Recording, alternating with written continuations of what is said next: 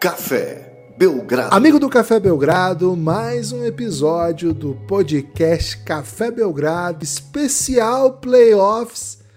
Já são três dias sem Belgradão, depois de uma semana com milhões de Belgradão no seu ouvido. Na verdade, não são três, né? Três dias sem gravação do dia, né? Porque nós tivemos no, no sábado um episódio especial que foi ao ar, muito legal aí, com o to Coach, um salve pra galera do Coast to Coast e pra todo mundo que ouviu o episódio. Lucas, já faz três dias que não sentamos aqui para falar dos playoffs da NBA. Tivemos final de semana aí com um feriado na sexta.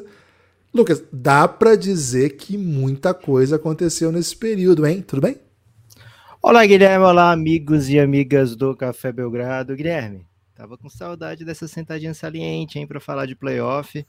É, é, hora, por exemplo, de falar da varrida do Philadelphia, é hora de falar de Boston Celtics e Hawks, é hora de falar de muita coisa, né? É hora de falar bastante coisa até, eu diria. Mas antes de, de falar de bastante coisa, Guilherme, eu queria mandar um salve para todo mundo que está lá no Giannis, o grupo institucional de apoio negando o nosso inimigo, o sono.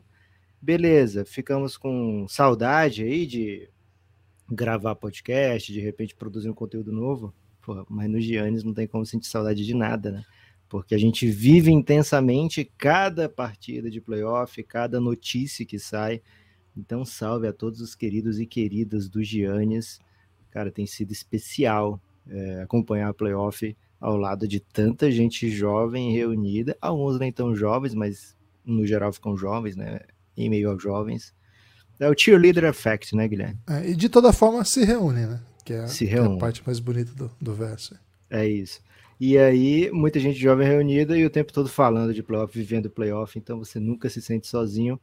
Se você, se essa é a sua vibe, vem com a gente de Plano Insider do Café Belgrado. Gibas, vamos Oi. falar de todas as séries dos playoffs, todinhas, mas em duas partes, né?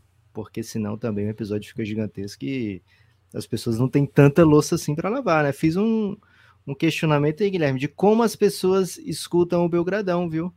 E aí? Foi, foi, foi, foi uma pesquisa encomendada aí? Grandes institutos de pesquisa? Não foi, mas seguiu alguns padrões científicos, né? Por exemplo, qualquer pessoa podia responder e até com fakes, né? Então foi tipo uma pesquisa de Big Brother aí. E o que deu, Guilherme? Academia, ou seja, estamos fazendo muito pela saúde do país. Marca aí saúde pública. No, no saúde pública? Vou colocar. É. E também louça, né? Muita gente lavando a loucinha, muita gente dirigindo também. Então, não sei nem, não sei nem que botões marcar, Guilherme, mas o Café Belgrado tá. Trânsito, chegando. né? Trânsito e louça. Botão trânsito e botão louça. Boa, é isso. Limpeza, né? Se tiver um de limpeza aí, coloca Porra, também. Véio. Cara, é inacreditável que nosso setor de marketing, né? Tão inoperante, nunca tem encontrado pra gente um, Patrocínio Veja, né? de detergente, né, cara? Porra, cara, é, imagina é... uma série, Veja Bem. Porra, se você é do. Tem alguma ligação com o Veja, patrocina essa série Veja Bem pro Café Belgrado, que Pô, certamente. Qual, qualquer outra marca aí que é. produza detergentes, né? Que a gente é, pode adaptar. Ou nem detergente, qualquer é, coisa, né? Qualquer pode produto. Ser, tipo, Bom Minerva bem também, não tem problema. Mil e né? duas utilidades, a gente certamente acharia mais utilidade aqui pro Bombril. É, de repente Limpol também, né?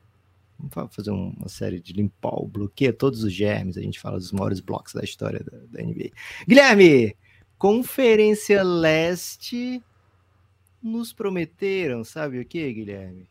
Nos ah. prometeram, ah, não vai ter tanto entretenimento, é leste, só vai funcionar mesmo a partir do, do round 2. Pasmaceira, né? É, até que algumas, uma dessas séries foi assim, outra nem tanto, mas um pouco assim mesmo e duas aí estão deixando a gente de cabelo em pé, até quem não tem cabelo. Gui, você quer começar por qual série, hein? Lucas, acho que é urgente falarmos de Milwaukee Bucks Miami Heat. Hum. É uma série que bagunçou, né? Bagunçou o coreto, dá para dizer. Pouca gente esperava que nesse momento, né, que a gente está gravando, essas equipes tivessem do, um retrato né, que se construiu. A gente teve jogo no sábado, então é, acho que tá, tá, um pouco ainda dá tempo da gente falar bem dessa série antes do jogo de hoje à noite. Esse podcast já vai lá meio-dia, então dá para o ouvinte já ser assim. O, o, ouvinte, Lucas, que chegou, meio, pô, falta, falta duas horas para começar o jogo. dá tempo de ouvir esse aqui, beleza ainda, né? Então. E ouvir depois que... é até mais legal, né? Porque eles ficam falando, olha os caras viajando aí falando que o Duncan Robinson ia meter uma bola hoje. Cara, a primeira coisa que. Ia, ia começar por aí, né, Lucas? O, o Miami Heat é, se aproveita da ausência de Antetokounmpo, que é uma ausência gigantesca do jogador que, na minha opinião, é o MVP da temporada. Mete dois, duas vitórias, uma em Milwaukee, já no jogo 1, um, e outra agora trazendo, confirmando, vamos dizer assim, o roubo de mando. Precisa ser mais uma para configurar de fato, né? O, o roubo de mando, o jogo de hoje em Miami é absolutamente decisivo. Mas, Lucas, só de ter essa conversa, né? Só de estar tá falando sobre isso, poxa, para mim já é absolutamente surpreendente.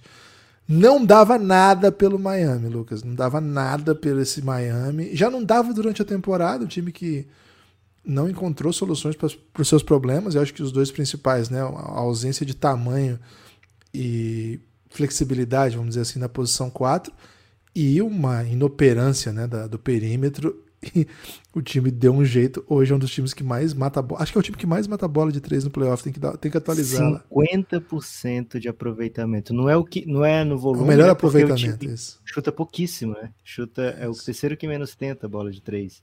É o quarto, né? Porque o, o... E sim, existe o Suns. O Suns é o time que não chuta de três. E quando chuta, acerta num bom nível. Mas não chuta, né? Tá jogando em 2003 o Phoenix Suns. E aí tem as equipes do mesmo bonde, né? Lakers, Knicks, Cavs e Heat, que chutam um pouco ali, chutam por volta de 30 bolas de três pontos. Só que essas chutam pouco porque não matam, né? O Heat tá chutando 50%, Gibas. E isso explica muito para onde tá indo essa série. É, e, cara, é o seguinte: se eles aumentem 50% de bola de três, eu te pergunto, Guilherme, o Bucks tá com as costas na parede? Acho que Sem sim. Yannis, fora Acho de casa, 2x1 um no placar. Que tipo Acho de que... costa na parede é esse, velho? Não é nada sensual, né? Não, não, não, não. É, é um. É uma tipo costa... aquele momento que o, o vilão. Um, uns três vilões juntam assim. O, no cantinho do, do... Aliás, Guilherme, vai sair um filme do Cavaleiros do Zodíaco, viu? Dia 27 de abril. É, ah, contando, contando muito da história do Seiya. E, e vai ser um filme que não é de desenho, viu? É live action do Cavaleiros do Zodíaco.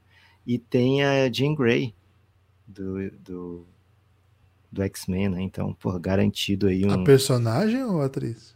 A atriz. Não tem esse multiverso ainda que junte Cavaleiro do Zodíaco e. É o próximo passo, né? Pra... Aliás, eu acho que é a Jean Grey, né? Pode ser alguém parecido. Eu vi, eu vi sem muita atenção o trailer, tá? Eu Mas que o nome dessa atriz, é uma ruiva, né? É ruiva. Porque depois já trocou ruiva, também, né? Eu já pensei que era Jean Grey. Gibas, é... te falar o seguinte, esqueci até por que, que eu trouxe a costa na ah, parede. Lembrei, Esse é o tipo de costa na parede, isso. É quando, sei lá, o, o... Vou botar o Seiya aqui, tá? O Seiya tá em situação de enfrentar múltiplos adversários Okay. Você sabe que o Seiya vai ganhar. Vai acontecer alguma coisa que o Seiya vai ganhar. Ou ele vai alcançar o sétimo sentido, ou vai chegar algum amigo dele, vai dar um, um socão, ou a Saori vai dar um, uma força no cosmo, né? Ou algum amigo que já morreu vai aparecer através do cosmo, levando o cosmo do Seiya. É, então, assim, alguma coisa vai acontecer, tá? Mas você pensa, porra, não tem mais jeito, né? E aí o Bucks tem que decidir. Eu sou o Seiya, eu venço é, independente de qualquer coisa, ou não, né? E a partir dessa decisão do Bucks, né, que a gente vai ver para onde vai a temporada e até o desenho. Cara, o Bucks entrou nos playoffs como super favorito, né? Pode estar em situação de 1-3 aqui sem o seu melhor jogador. É, então, primeiro, ainda não tem a notícia se o Yannis joga ou não, então acho que nem adianta debater muito esse assunto. Independente disso, o Heat proporcionou e tem é, continua proporcionando problemas para o Milwaukee Bucks. O Milwaukee não resolveu o Miami Heat. Jimmy Butler é um, um acontecimento em playoff e sim, o Miami está matando bola de maneira que nunca matou. É o melhor, é o ataque mais produtivo dos playoffs. Não existe, velho. Não, não tem motivo nenhum para o Miami ter o ataque mais produtivo dos playoffs, mas é o que está acontecendo, Gibas.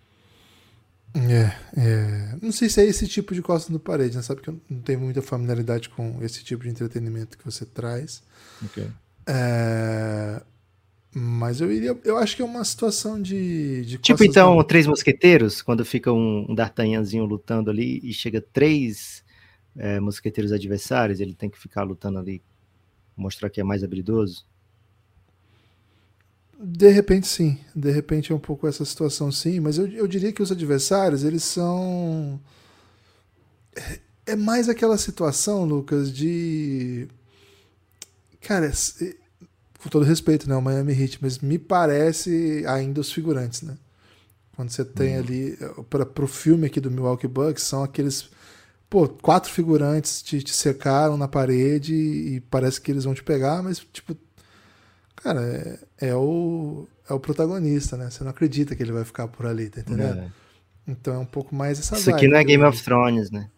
É, Game of Thrones. Que de repente. é, Será que pode falar já de Casamento Vermelho? Ah, não, acho que não precisa falar especificamente, né? Porque teve, ah, a, teve, teve okay. a da primeira temporada. É uma, é uma característica é. de Game of Thrones, né?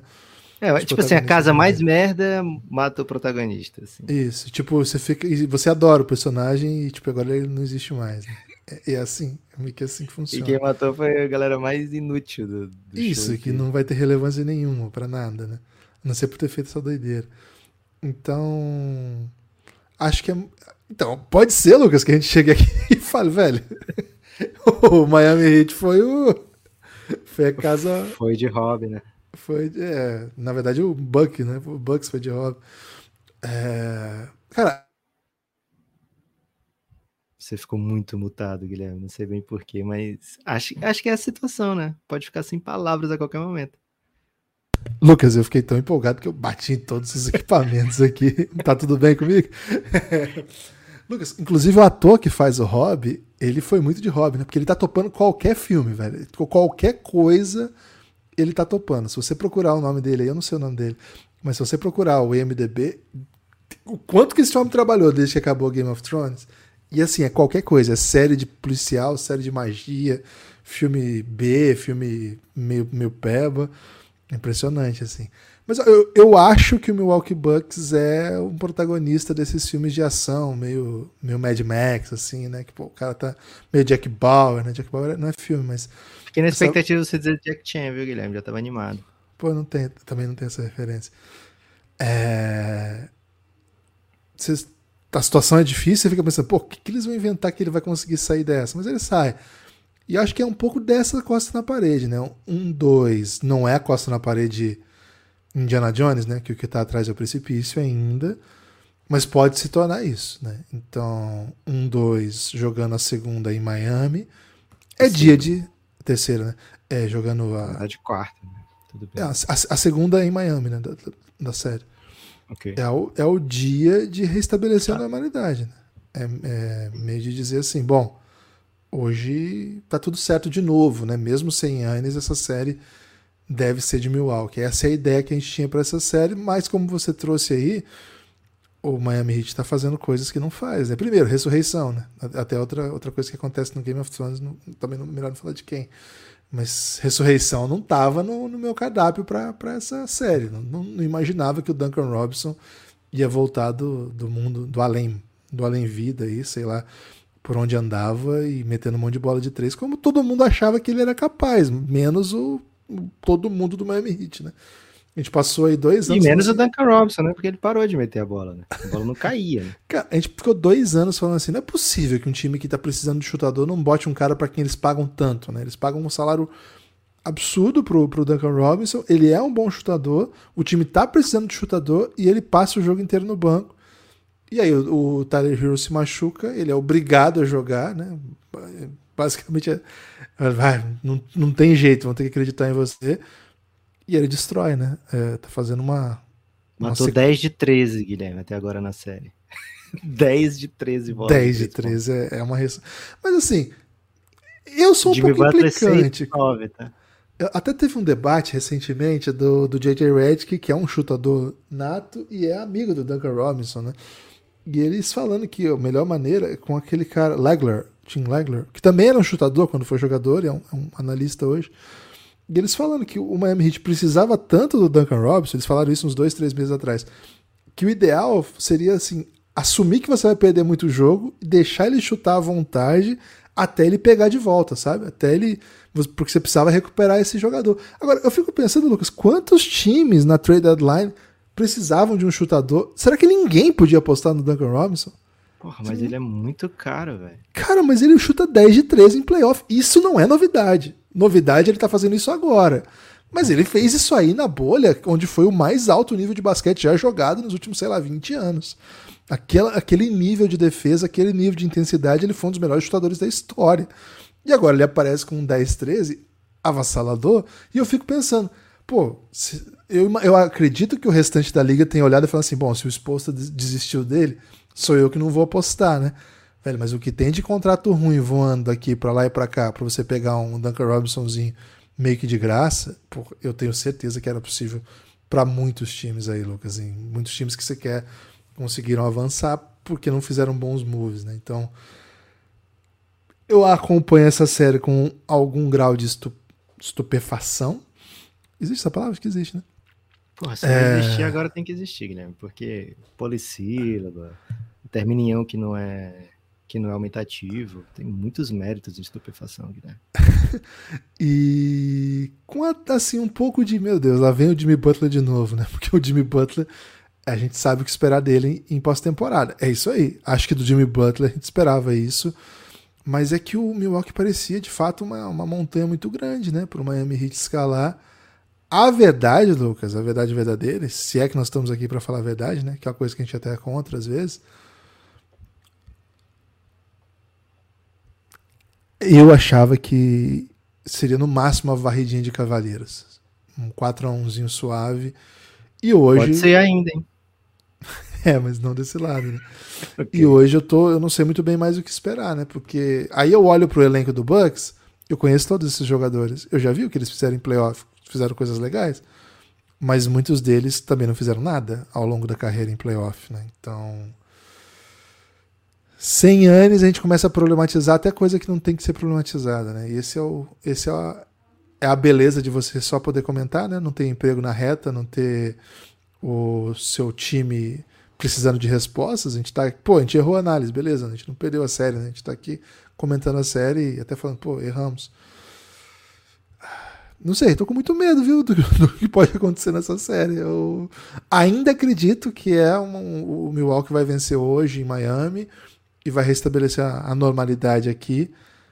Mas não botaria meu suado dinheiro na KTO para essa bet, não, viu, Lucas? Estou bem, bem preocupado com essa série. É, vamos ver o que, que vai acontecer.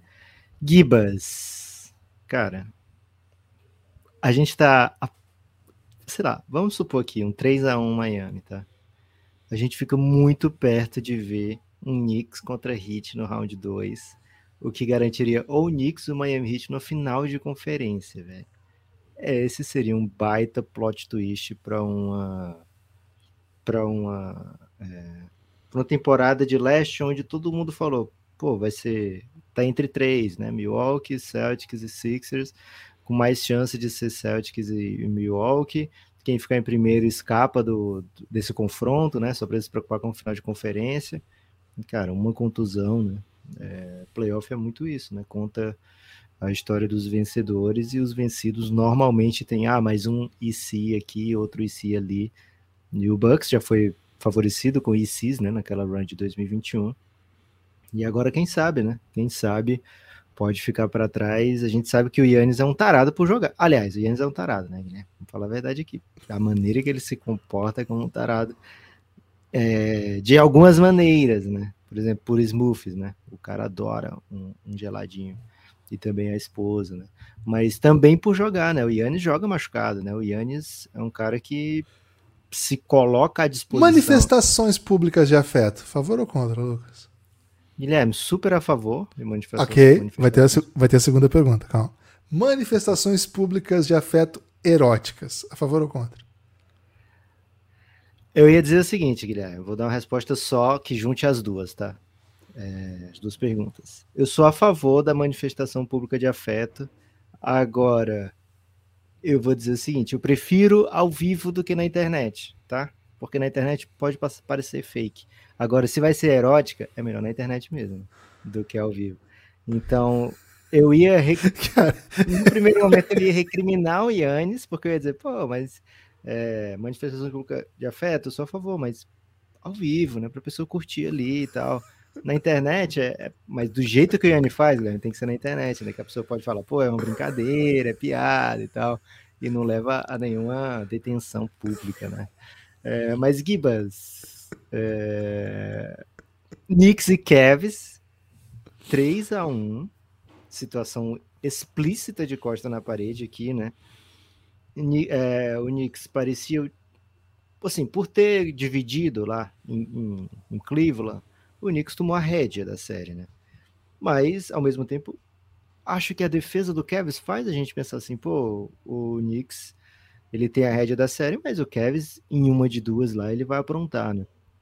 E, cara, o Knicks foi avassalador em quadra. O Madison Square Garden é o ginásio mais barulhento, não tem jeito, velho. A torcida do Knicks é diferente. Não sei o que é, se é acústica, o que é. Eu sei que a gente assiste uma série de playoff lá, um jogo de playoff lá, e aí no mesmo dia vê um jogo em Minnesota, vê um jogo. A, do, a galera de São Francisco foi bem demais também. A gente vê em Minnesota, vem em Atlanta e fala, porra, não pode ser o mesmo, o mesmo campeonato, né? É, é uma intensidade assim diferente. Acho que a juventude do Cavs pode ser sentida. O Knicks é um time muito agressivo, mas muito agressivo mesmo no rebote ofensivo. Tá pegando um monte na, na, na temporada inteira e nessa série de playoff. O Cavs meio que tentou se preparar para isso, né? Você cria, né? você sabe que a força do Knicks é essa, você tem que criar alternativa. Você tem dois bigs assim que são bigs de verdade, né? Não é um big meio, não, são dois bigs, né? Você não pode dar o rebote e os caras pegam esse rebote. Josh Hart vem voando de qualquer lugar da quadra e pega o rebote ofensivo. Mitchell Robinson parece. Falei isso no primeiro jogo, né? O Mitchell Robinson ser o melhor big da série, pô, é foda pro Kevs, né? Se ele já joga com dois bigs porque eles são fundamentais para o time, você não pode deixar o Mitchell Robinson, que é, sei lá, quarta opção do Knicks, te dominar, né? Mas é o que tem acontecido. Então, assim, o Knicks, as suas forças estão prevalecendo fez valer o mando de quadra e assim, mesmo que volte para um jogo 6, é difícil imaginar que essa garotada do Cavs vai aguentar a pressão. E ofensivamente o Cleveland Cavaliers não conseguiu expandir o seu jogo, né? O Cleveland Cavaliers, por exemplo, a gente vê a série do Sacramento, a gente vai falar quando for a hora, mas pô, o Sabonis não tá macetante ofensivamente nessa série, né? O, que, o, o Kings continua macetante ofensivamente. A bola de três não tá caindo, continua macetando. O Kevs é Donovan Mitchell, é Darius Garland, e se não forem esses dois, acabou, né, velho? Não consegue gerar muita coisa, não consegue é, gerar pontos, né, contra o Knicks. E o Knicks tem defendido de maneira muito forte, muito agressiva, sem dar espaço. Donovan Mitchell o tempo todo vendo. Donovan Mitchell, 11 pontos. Porra, Donovan Mitchell deve ter chutado 3 de 50 nesse jogo o Donovan Mitchell não conseguia arremessar, velho. O Donovan Mitchell arremessou quatro vezes no segundo tempo inteiro. Né? E assim, não é que ele estava se escondendo do jogo, ele queria muito arremessar, mas o Knicks não dava esse espaço, né? Então, muito, muito complicada a situação do Cleveland Cavaliers.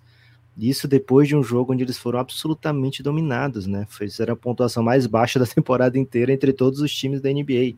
E a gente coloca nesse bolo aí times como o San Antonio Spurs, como o Houston Rockets, que tinha alguns jogadores, em muitos jogos, atuaram com jogadores de G-League, né? Vamos falar a verdade aqui. Muitas vezes é lógico, né? Se você pega os melhores jogadores deles, são jogadores de NBA e tal.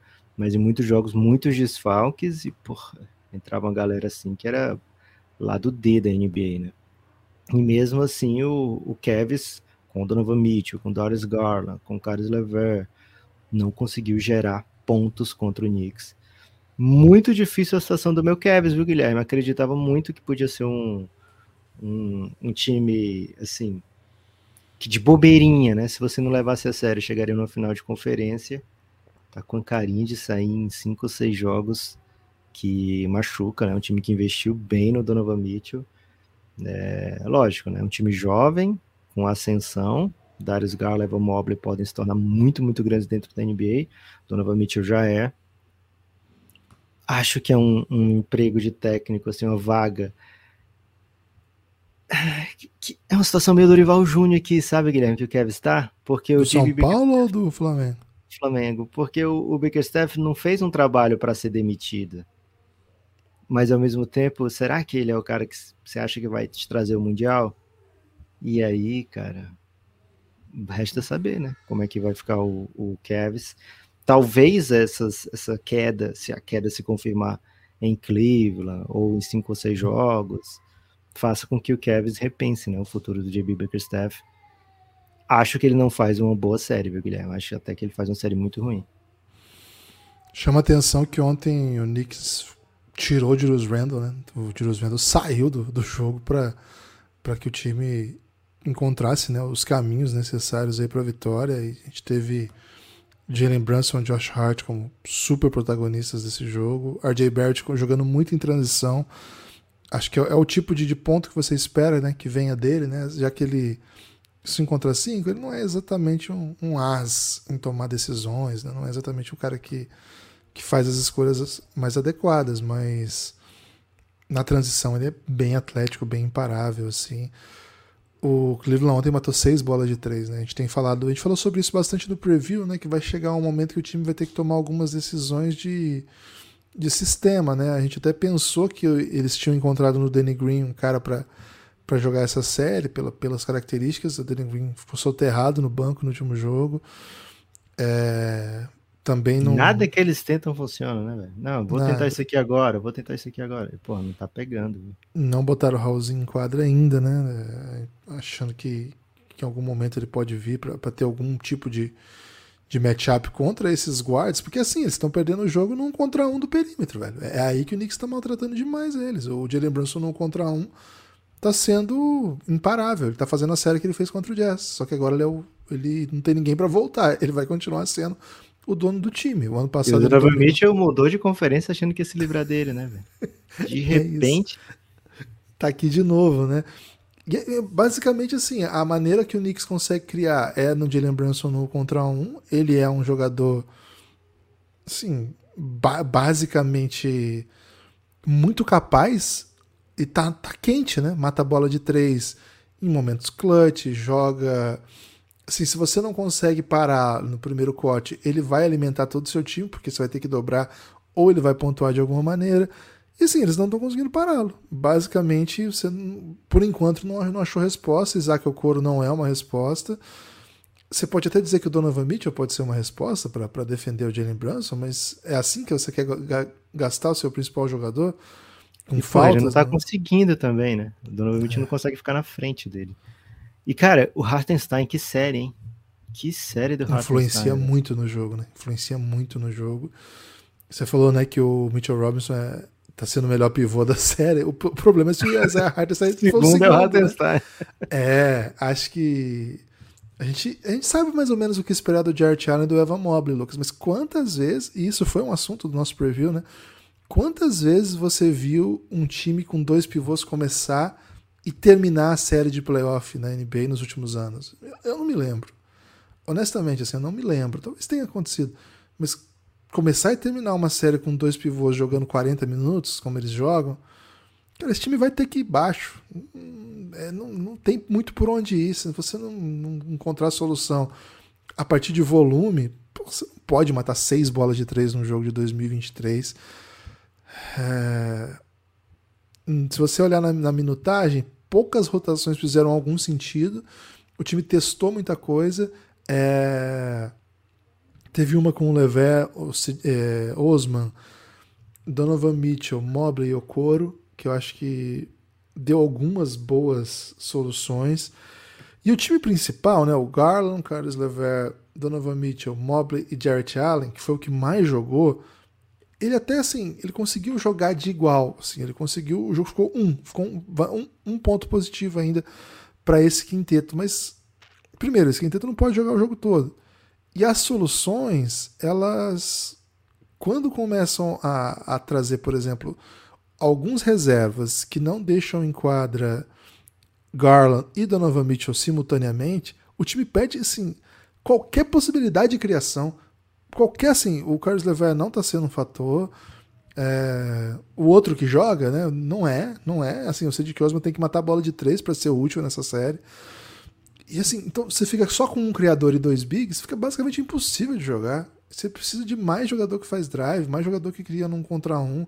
E aí sim criar as vantagens, criar os chutes, né? Acho que esse me parece ser um pouco a chave pro Cavs. Acho que o Knicks é um time que defende pesado, é intenso e jogar no Madison Square Garden não é fácil, velho, porque os caras lá são brabos, os caras são sinistros. É... Cara, verdade seja dita, Lucas, New York Knicks é uma grande equipe de basquete. Boa. Gibas, assisti esse jogo com meu pai, hein? O pai é. tava muito animado vendo esse jogo. É. Pô, ele deve e, ficar aliás... feliz que nenhum dos técnicos fica de cócoras na NBA, né? Gibas, sabe o que é, que é massa? É... Tava vendo com meu pai esse jogo, e aí. Madison Square né? De repente apareceu Ben Stiller, de repente apareceu, apareceu vários, vários atores, né? Ontem, é, quando o Knicks metia uma run, sempre aparecia um ator famoso batendo palma, né? E aí, logo na sequência, veio o do Golden State contra o Sacramento, e era a mesma roupa, né, da galera, Sacramento Kings e Golden State, era preto e branco, mesma coisa do Cavs e Knicks. Então ele não, não sacou muito bem, né, porque ele também não estava assistindo super concentrado, né mas ele não sacou muito bem. De repente apareceu o Mike Brown e meu pai, ó, o Denzel Washington. Eu perdi muito. o cara não só ganhou o coach do ano unânime, como acabou de ser comparado com o Denzel Washington. Então, que fase de Mike Brown. Que momento. Gibas, então, é esse lado aí, esse, esse lado do bracket, tem duas equipes é, em vantagem, né? Knicks e Heat, duas equipes com campanha de quinto e oitavo, né? Que não eram, entravam como favoritos na série. É, precisam confirmar esse favoritismo. O Knicks está bem próximo e acha que assim a diferença de elenco não é tão grande entre Knicks e Cavs. E o Miami vai ter que superar é, suas dificuldades, né? jogar sem Tyler Hero, agora sem o Oladipo também. Mas esse lado aí é, não parece tão definido. O outro lado, Guilherme, viu o Philadelphia varrer o Brooklyn num, numa sequência de jogos assim, é, até certo ponto polêmicas, né? O Embiid deu um chutão no, no Nick Claxton que passou por cima dele e tomou flagrante 1, não foi, não foi ejetado. Logo depois o Harden com famigerado soco no pênis, né? É, ou braço no pênis, de repente, é, do Royce O'Neal, foi ejetado do jogo, não foi suspenso, mas foi ejetado é, no mesmo jogo, assim, né? E o, o Nets não conseguiu superar os Sixers, mesmo com a ausência do Harden no jogo seguinte. Em beat fora, caiu muito durante a série, né? Muitas quedas e, e, agora uma dorzinha ali que é bem preocupante. O Embiid já é dúvida para o jogo 1 da próxima série. É, e aí o Embiid fora, mesmo assim o Brooklyn Nets não aproveitou o, o Philadelphia conseguiu vencer mesmo sem Embiid. O Philadelphia fez o que tinha que fazer, né, Guilherme? Varreu o Brooklyn Nets. Aliás, fez até mais do que tinha que fazer, né? Já que jogou sem em jogos diferentes sem, ser principal, sem seus principais jogadores. Conseguiu vencer e venceu bem. Avança. O que, que você tira dessa série, Guilherme? Mais pro lado do Philadelphia, né? Que a gente vai falar do Brooklyn Nets na hora da série nada. Mas, de maneira geral, o que, que você tira dessa série, desse matchup? Ó, oh, assim, eu esperava que o Brooklyn contra, é, submetesse o time do Philadelphia a um pouco mais de dificuldades, assim, fiquei um pouco frustrado com, com o que jogou o Brooklyn, mas assim, é frustrante, mas não é exatamente surpreendente, porque a, as, as, as necessidades do elenco, né, as principais carências do elenco, vamos dizer assim, elas ficaram muito evidentes já no preview, né? E a gente conversou bastante sobre a ausência de criação e como em playoff, né? O, o, o cara que cria desde o drible, né? O cara que é capaz de desequilibrar, de criar a primeira vantagem, ele é de certa maneira a chave para o seu jogo. Então não adianta muito você ter esse, esse caminhão de, de coadjuvantes que são relevantes e que são interessantes, mas se eles não estiverem prontos para dar o próximo passo, o time fica previsível, né? E assim, aqui não tem nenhum demérito em você não ser esse jogador, né? O Michael Bridges não é esse jogador ainda. Dorian Finney-Smith não é. O Weed tentou ser, mas ele não está em evolução para se tornar Você não isso. quer que ele seja. É isso, você quer que ele seja um ball handler complementar, e acho que ele pode ajudar como um ball handler complementar. Gui, você então, me permite uma parte? Até duas, Lucas, mas três eu já acho Só um, só um. É, o Philadelphia fez uma parada muito massa com o Michael Bridges, né? Que o Bridges estava conseguindo se criar na série, sem criar muito ponto. A gente viu nos primeiros quartos, nos primeiros tempos, sei lá, 20 mais pontos. O Philadelphia trouxe o Therese Maxey para marcá-lo. Ainda falta isso para o Bridges, né? Aproveitar da altura, da envergadura, colocar alguém de costas, né? É, ficar de costas para alguém, algum jogador mais baixo que for marcá-lo. Né? Então colocou o Maxi, o, o Bridges não conseguia mais cortar com a mesma frequência, né? E aí um jogador muito rápido marcando foi o suficiente para tirar dessa agressividade do Bridges num contra um. E acho que isso causou bem mais problema do que esperado, porque o, Brooklyn jogava com cinco baixos, e o que, que você espera de cinco baixos, né? Drive, drive, drive, drive, drive. E os caras não conseguiram criar essa vantagem. É, conseguiu até criar alguma desvantagem quando era o Dinuid nesse drive. Pode continuar. Mérito para os defensores do Philadelphia, né? Que conseguiram ficar na frente né, dos seus defensores, né? A defesa mais básica, assim, a, o fundamento inicial da defesa, que é ter perna, ter força, ter técnica para não ser batido num contra um. E acho, inclusive, jogadores ali que a gente olha como alvo, né? Como James Harden, por exemplo. Acho que o James Harden fez uma grande série. Acho que um elenco de apoio que fez uma série muito boa. O Maxi nasceu durante a série, né? O Maxi começou meio, meio estabanadão, mas Acho que cresceu bastante. E uma vitória sem Embiid dentro do Brooklyn, para um time que a gente até falou no preview, né? Um time que sofreu muito, muito sem o, o Embiid ao longo da temporada. Eram times muito diferentes. É, e sobretudo porque o elenco não tem bem um pivô para substituí-lo, né? O time fica meio, meio esquisito. Joga o Paul Reed, Montrezl Harrell às vezes tem que jogar. Então, pro, pro assim, pra, a gente esperava é, instabilidade se a gente tivesse que falar dos três melhores times do leste, qual que você acha que tem chance de perder um jogo? Certamente seria o Philadelphia. Né? Certamente a gente não iria de Milwaukee, nem iria de Boston Celtics. E o Philadelphia varreu. Varreu. Varreu. Então, mérito para o Philadelphia. E é o único, né? É a única varrida da primeira, do primeiro round. Acho que é uma grande notícia isso, viu, Lucas? Parabéns aí a todo torcedor do Philadelphia. Agora vai ficar uns dias sem jogos, né? Porque ninguém mandou ser apressado também. É até bom, né? É até bom, porque o Embiid tem que se recuperar, o Harden tem que se recuperar. É, acho que não, assim, o Harden no geral fez uma ótima série, mas ficou parecendo assim, cara, como é se quando chegar o Boston, né? Será que o Harden vai conseguir? Porque o Harden como driver nessa série, como pontuando dentro do garrafão, não, não foi nada parecido com o seu com o Prime Harden, né? Agora, o Philadelphia uhum. não teve oportunidade de utilizar pick and roll na série, né? Porque o tempo todo era marcação dupla no Embiid, marcação dupla no Embiid, dobra no Embiid cedo, né? É, então, esse jogo, né? Essa, essa jogadinha Constantinopla do Philadelphia, né? Do, do, do drive do Harden no pick and roll, a gente não viu.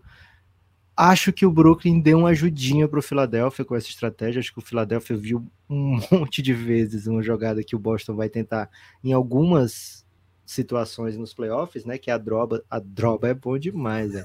A dobra cedo no Embiid. É, e acho que o Philadelphia teve um treino de luxo ali, né? O tempo todo é, treinando o que, que, se faz nessa situação. O Embiid. O Philadelphia está sendo bem cobrado, viu, Guilherme? Porque colocava o Embiid sempre ali no topo. Mas acho que é uma, uma coisa boa para o Philadelphia receber a dobra do Embiid ali porque ele fica com os dois corners, né? Se ele recebe a bola lá no poste baixo, lá em, perto da cesta, ele só tem um corner para trabalhar, né? É, aquele corner lá perto dele não dá para usar, né? Então o espaçamento fica prejudicado. Então dessa maneira o Philadelphia encontrou como chutar, sei lá, para 40% de três pontos na série, porque tinha muito corner livre o tempo todo. Então acho que foi um bom treino para o Philadelphia. Agora disponibilidade no Embiid. Né? tem sido a história do Philadelphia em playoffs. O Embiid indisponível quando o time precisa, muitas vezes, nem todas as vezes, né, mas muitas vezes. Então vamos torcer para que esse ano isso não aconteça. Um ano de MVP para o Embiid, a série certamente não foi de MVP, mas foi muito porque o, o Brooklyn falou: os outros vão me derrotar aqui, não vai ser o Embiid. Vou dobrar o tempo todo no Embiid, vou encher o saco e, e tal. E, e foi o que aconteceu O Philadelphia levou com muita tranquilidade, viu, Guilherme? Agora o Boston parecia que ia levar com essa mesma tranquilidade, mas quando o jogo chegou em Atlanta, Guilherme, parecia outra série, né? Não assim, nossa, o Hawks é do mesmo nível que o Celtics, né? Mas é mais assim, nossa, o Hawks consegue ficar no jogo contra o Celtics, né? Pelo menos em casa. É... Matou muita, muita bola no jogo 3. No jogo 4, você não entendia como é que esse time estava vivo no jogo, né? Guilherme, vou falar a verdade aqui. Quando tem quatro jogos no dia, eu fico marcando aquele jogo ali. É o jogo que eu vou ver com um pouquinho menos de atenção, que eu vou ter que, sei lá, é, botar, dar um banho na criança, colocar uma criança para dormir, né? Tem muitas crianças, né? Então, eu tava de olho nesse jogo pro Boston, que vinha de derrota, abrir uns 30, e aí eu falar, pô, agora eu posso cuidar de uma criança, né? Só que o Roxon deixou cuidar de uma criança, Guilherme. É, o, o, acho que foi até um comentário que a gente fez aqui na, na quinta-feira, que foi o último podcast. Não sei qual dos podcasts, né? Foram muitos. Mas eu, eu, não me surpreenderia se o Celtics perdesse o jogo nessa série, porque eu acho o time. tem algumas instabilidades na temporada que levam a derrotas, né? Eu acho que. A gente sabe que é um time massa, mas é um time que às vezes não, não, não joga o seu melhor jogo. É um time que tem noites que, que não funciona, né? O, o, e é curioso que a derrota veio numa noite que eles mataram 21 bolas de três, né? Meio, meio improvável isso, né? A, a derrota em Atlanta, matando 40% de três com 21 chutes. O, o Tatum matou 4, o Marcus Smart matou 5, o Grant Williams 4 de 4. Mas era uma noite que o, que o, o Atlanta conseguiu fazer aquilo que fez contra o Miami Heat, né? Deu uma surra nos rebotes, botou muita pressão e conseguiu que o Capela fosse o fator e conseguiu que o Sadiq Bey poluísse, né? Acho que tá, virou um pouco a identidade desse time para ser competitivo, né? Depois de duas vitórias contra times que são melhores do que ele, o Heat e o Celtics, em que as duas vitórias têm como protagonista a surra no rebote, né? Ali na ali contra o Celtics foram 26 a mais, se eu não me engano. E aqui foram 21 a mais, 19 eh, a mais, 48 a 29. É uma diferença absurda de, de novas possibilidades de, de, de, se pontuar. E nesse fator, acho que o Sadiq Bey e o Clint Capella, eles, eles influenciam demais no jogo, né? É impressionante, assim, como eles conseguem ser ativos. E acho que o Trae Young tá fazendo, assim, se você fizer o recorte de série em Atlanta, dá muita vontade de ficar, né? Assim, aquela ideia de, pô, será que ele tá comprometido com o futuro da franquia? Esse, é, essa é a narrativa que estão vendendo para ver se trocam o, o Trae Young ou não, né? E, poxa, que jogador, né? O que ele jogou ontem na derrota, o que ele jogou nessa noite da vitória. Assim, aquele jogador ofensivo que é maravilhoso e, como a gente conversou aqui, é o que a gente espera dele. O Trae Young não vai ser um, defense, um jogador defensor é, elite. Ele precisa ser protegido. Para isso, ele precisa compensar no ataque. E acho que nesses dois jogos ele compensou. Ninguém espera que o Atlanta vá vencer o Boston. O Boston tem muito mais alternativa, é um elenco pronto para ser campeão, diria isso. É um elenco que tem peças para te machucar de todos os lados possíveis, né? Assim, tem, tem esse time que tem o Marcus Smart, que tem o, o Jason Tatum, que tem o Jalen Brown, que tem o Horford, tem o Robert Williams, mas pode ter o Malcolm Brogdon, pode ter um Derek White, assim, vem de todo lado a pancada. Então, assim, o Atlanta. Acho que o Atlanta vai ficar feliz com essa varrida de, cavale... varrida de Cavaleiros. E acho que o Celtics vai, vai levar esse jogo da renda, né? Como primeiro, né? Rendinha extra, né? Sempre, sempre divertido. Porra, bom Mas, demais. Pô, e segundo, né? Lições, né? O Mazula não tava falando que precisava de lições. Uma liçãozinha de playoff aí também não faz mal a ninguém. É, do jogo de ontem, acho que o, o conseguiu no último quarto um monte de ponto quando já não valia nada, né? E aí o box score dele ficou espetacular, né? Acho que é, o grande fator do positivo do jogo do Trae não foi a pontuação, né? Foram 30 e tantos pontos, mas como ele criava muito é, a partir do pick and roll central ali, né? A partir do, das possibilidades que o Capela dá e o DeAndre Hunter dá quando a bola tá caindo. Aliás, Guilherme, ontem rolou o trocadilho do DeAndre Hunter, né? No Giannis, que é um dia da caça, um dia do caçador, por causa do. Bom trocadilho. Bom trocadilho. É, pois é. Só que eu acho, assim, de maneira geral, Guilherme, sem pensar especificamente no caçador, na caça e tal, me parece um ditado muito caçador centrista, né? Porque, ah, o dia da, do caçador, macetou um monte de caça e tal, né? Matou todos. O dia da caça, a caça não morreu. Sabe? O caçador não acertou os tiros, foi para casa triste que não acertou os tiros. Mas cara, o que a caça fez foi não levar o tiro. No outro dia vai ser do caçador, a caça vai levar o tiro, né? E aí já vai grande grande merda, né? Sair num a um contra o caçador, porque no fim você morreu. O seu problema, então, é que ao usar a palavra caça, ela já é uma condição inerente a alguém que está sendo caçado. Porque É poderia isso. ser assim: um dia, um dia é do caçador, o outro é do animal, né? Porra, mas não é, né? o animal se fode no fim das contas, né? Não, se O, o animal é não vai comer animal- o caçador. Pô, por que não? Se for o dia dele. Não é, velho. O Porque caçador quando ele, é, de longe. né? quando ele é um animal, Lucas, a condição Ah. inerente dele não é ser caça, é só ser um animal, Ah. entendeu? Cara, normalmente o caçador volta pra casa, Guilherme. O caçador volta tranquilaço pra casa, pra sua família, né? Pro, pro, pro seio familiar. A caça. Não, né? A caça Lucas, eu, eu acredito que a caça foi muito importante para a humanidade lá na época dos caçadores e coletores, né? Sem a caça, Sim. não teríamos nos desenvolvido.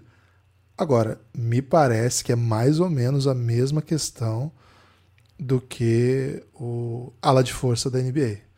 Legal, teve seu papel histórico, mas não dá mais para ter um power forward que não chuta de três, que não tem que não tem handles, que não faz drive, que não joga um contra um, né? Então, quero defender aqui o fim da caça. Você acha então que o, o ala que mata a bola de três e, e bota a bola no chão e, e defende múltiplas posições é equivalente ao hambúrguer de soja? É exatamente isso. É exatamente isso que eu, que eu pensei. Ok. Gibas, então, Boston Celtics e tem, tem a- vantagem, vai para casa para fechar o jogo, né? Série em 4 a 1 Eu Acho que não mostrou surpresas nessa série, assim, o Boston Celtics foi, fez o que era que a gente esperava que fizesse mesmo, né? Dominante de maneira geral. Abriu vantagem larga em muitos desses jogos, né? O Hawks é um time bem bom, então tem muito talento ali no Hawks, né? Muito jogador talentoso.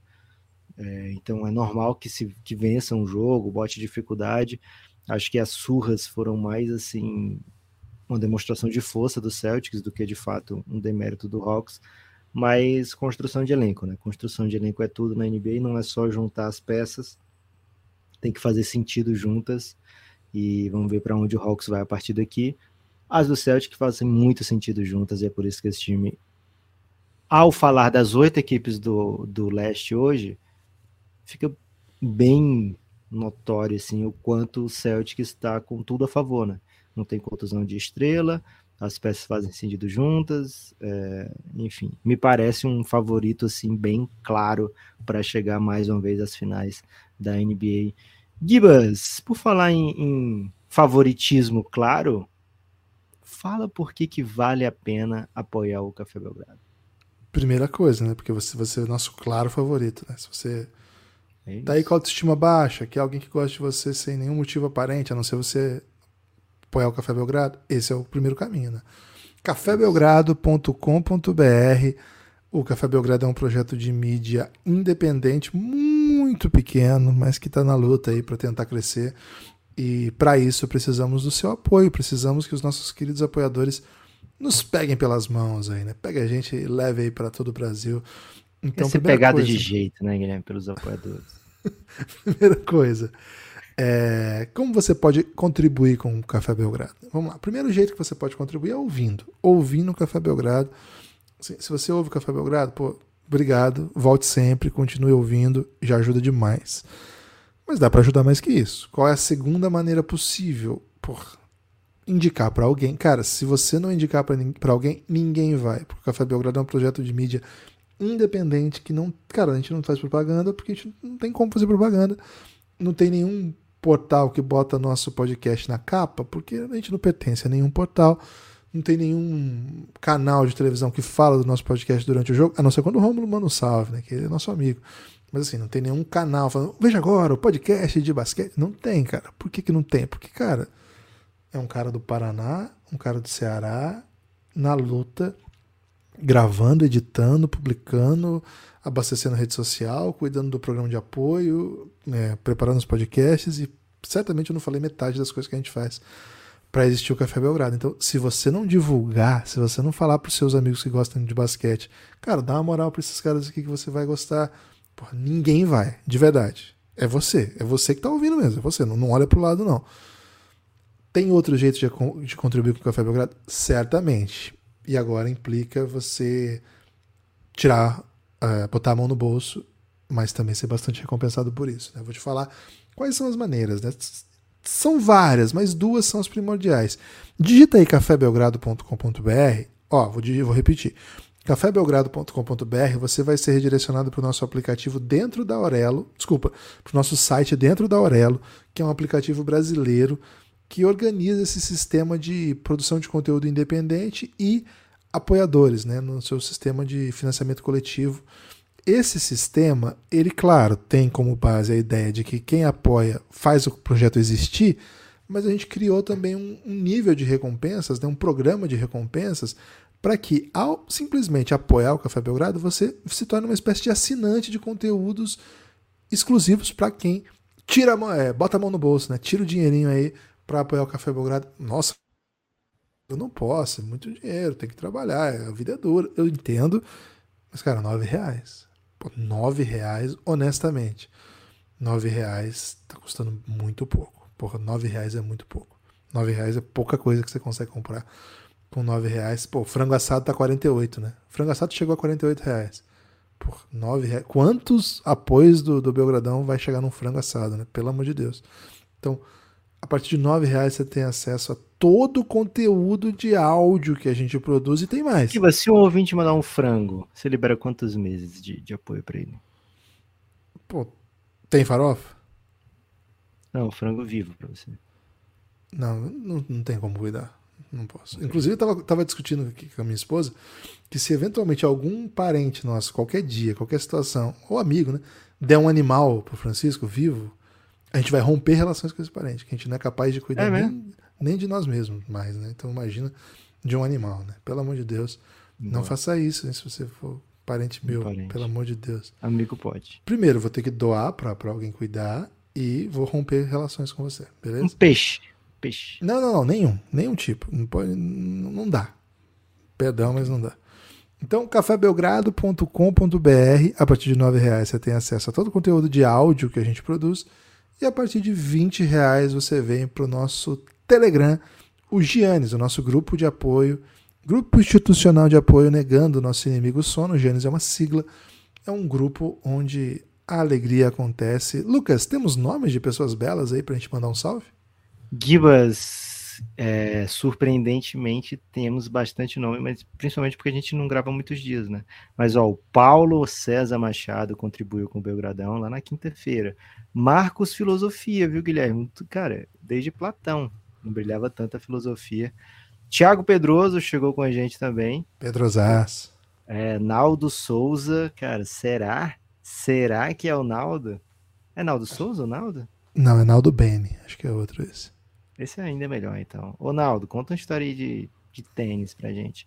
Matheus Reis, Matheus Reis, o apoiador Adam Sandler, né? Maior Rodrigo momento da Mar... monarquia desde Robespierre. Rodrigo Marques chegou chegando também, valeu Rodrigo, já entrou lá nos Giannis, viu? O Renato, vulgo Renatão, hein? Renatão também chegou de Giannis. Ô Renato, seguinte, a Apple escondeu seu e-mail. A gente não consegue te avisar que sua vaga no Giannis está lá, né? Qualquer coisa, manda mensagem pra gente que a gente bota lá. O Bernardo Fortunato, apoiador Adam Sandler também agora, viu, Gibas? Boa, Fernando Glauco, Fernando Glauco, Fernandinho Glauco, né? Já chegou no Giannis também. Gustavo Cavalieri, né? Um dos melhores goleiros do, do mundo do, do basquete. O Claudião, né? O Claudio Marro, Coltrane, chegou de novo, hein, Gibas? Osório Neto, um dos maiores, maiores momentos aí da, da, da juventude, né? Um netinho, quem não gosta de um netinho, né, Guilherme? Rogério Macedo, Luiz Negrão, todos esses aí de quinta para sexta brilharam bastante, brilharam intensamente. E aí, Gibas, chegou desde sexta-feira apenas o Rafael Nascimento chegando. Cara, o Rafael Nascimento ele tem um dom, Guilherme, de quando ele chega, ele chega assim, só ele no dia. Eu não sei o que, que ele faz, mas ele sempre tá salvando algum tipo de lavoura, né? Pô, bom demais. É, isso mostra o motivo de que. Ah, o pai do espantalho, Guilherme, aquele que salva a lavoura. é, pô, acho que pode ser. Mas eu não quero que ele salve a lavoura, não. Eu preciso que ele pare de espantar as pessoas, né? Se espantar, vou, deixa a galera chegar, né? Cara, Seguinte. vou te falar uma coisa. No filme da, da Dorothy, não da Dorothy, né? O do Mágico de Oroz, né? Não o Mágico de Oz. Que acho que era o, o Zacarias, o espantalho. É... Não, acho que é no Mágico de Oz. Eu não sei, mas é muito confuso esses dois filmes, que eles são muito parecidos, viu, Guilherme? Mas tem um momento que tem uma batalha e eles estão tirando a palha, jogando a palha longe do espantalho. Acho que é o Mágico de Oroz. Cara, eu, fico, eu fiquei muito temeroso na primeira vez que eu assisti esse filme, né? Porque era meu personagem favorito no espantalho. E aí, cara, era muita palha que estavam tirando dele. Achei que ele não ia resistir. Mas ainda bem, né? Que deu tudo certo no final. Spoiler. É, seguinte, né? Acho que essa sequência mostrou bem porque a gente tem que gravar todo dia, né? Porque a gente fica um dia sem gravar, o pessoal esquece que a gente existe. E a gente grava e o pessoal vem. Eu pensei que a sequência que você estava falando era a oportunidade de falar do Mágico de Oroz. Né? Pô, infelizmente também não tem essa referência, né? Serinho, você não assistiu todos os filmes dos Trapalhões? Não, assisti vários, mas esse especificamente não. Caraca, Givas. Que isso, velho. Cara, desculpa. Peço perdão aí. Vou tentar corrigir essa falha com um poema, pode ser. Você tem destaque final, Lucas? O meu destaque final, Guilherme, vai para a sequência da Conferência Leste, né? Porque temos adiante, assim, ainda não acabou a série do, do Boston, mas tem aquilo que a gente passou a temporada inteira esperando, no segundo round, com dois dos grandes favoritos, podia ser Milwaukee e Philadelphia, pareceu por muito tempo, né, que ia ser Milwaukee e Philadelphia, mas vai ser Boston Celtics, provavelmente contra o Philadelphia e o DeJounte Murray está sendo investigado pela NBA, tá, o encontrão que ele dá no árbitro no final do jogo 4, pode ser que ele nem jogue aí o jogo 5, mas jogando ou não jogando, a tendência é que a gente veja aí um Boston classificado. E aí fica o seguinte, se o Boston vencer a próxima, é bem provável que o jogo 1 seja sábado, parece que já é garantido o jogo 1 ser sábado, que daria menos tempo para o Embiid se recuperar se o Boston não vencer, a tendência é que o jogo 1 seja apenas na segunda, né? Então o Philadelphia torce intensamente aí para que o Atlanta pronte nesse jogo 5, mas a tendência é que sábado a gente já tenha um jogaço do round 2 entre Philadelphia 76ers e Boston Celtics. Você falou do DeJounte Murray, acho que se tem um cara do Atlanta que tem a carinha de jogador desse elenco do Celtics é o DeJounte Murray, né, cara? Igualzinho aquilo que o Celtics gosta nesse time, né? Bem, bem curioso. É, Lucas, o meu destaque final é convidar todo mundo para apoiar o Café Belgrado, viu? cafébelgrado.com.br. Olha, de todas as coisas que eu falei, ainda existe um jeito de você contribuir com o Belgradão que eu pulei, né? Porque eu tava falando muito. Que é ouvir os episódios do Café Belgrado na Aurelo. A Aurelo, cafébelgrado.com.br, ele organiza esse nosso sistema de apoio, mas ele é também um player, né? Na verdade, ele começa assim até a sua trajetória, depois vai ajustando a, a ideia do episódio, mas assim, do, do aplicativo. Mas assim, é muito legal de ouvir por lá. Então, se você não usa ainda o aplicativo da Aurelo, a Aurelo é o único aplicativo de todos que existem no mercado que remunera o produtor de conteúdo pelo Play. Pelo Play. Assim, o Café Belgrado está nos, nos aplicativos todos. Nenhum nunca deu um real para o Belgradão, nenhuma situação porque não é assim que os aplicativos funcionam, né? Os players de podcast não funcionam assim, mas a Aurelo funciona. A Aurelo, cada pessoa que ouviu lá o episódio, né? Tem que ouvir o episódio inteiro, não aprendendo só da play, tem que ouvir. Mas a pessoa que ouviu o episódio lá no Belgradão, certamente está contribuindo com o Café Belgrado, ainda que não possa, ah, esse mês não consigo, ainda não consigo e tal. Cara, não consegue agora? Então faz dessa moralzinha pra gente. Ouve lá na Aurelo que você já vai ajudar e mais uma vez, espalhe por aí que você ouve o Café Belgrado. Forte abraço e até a próxima.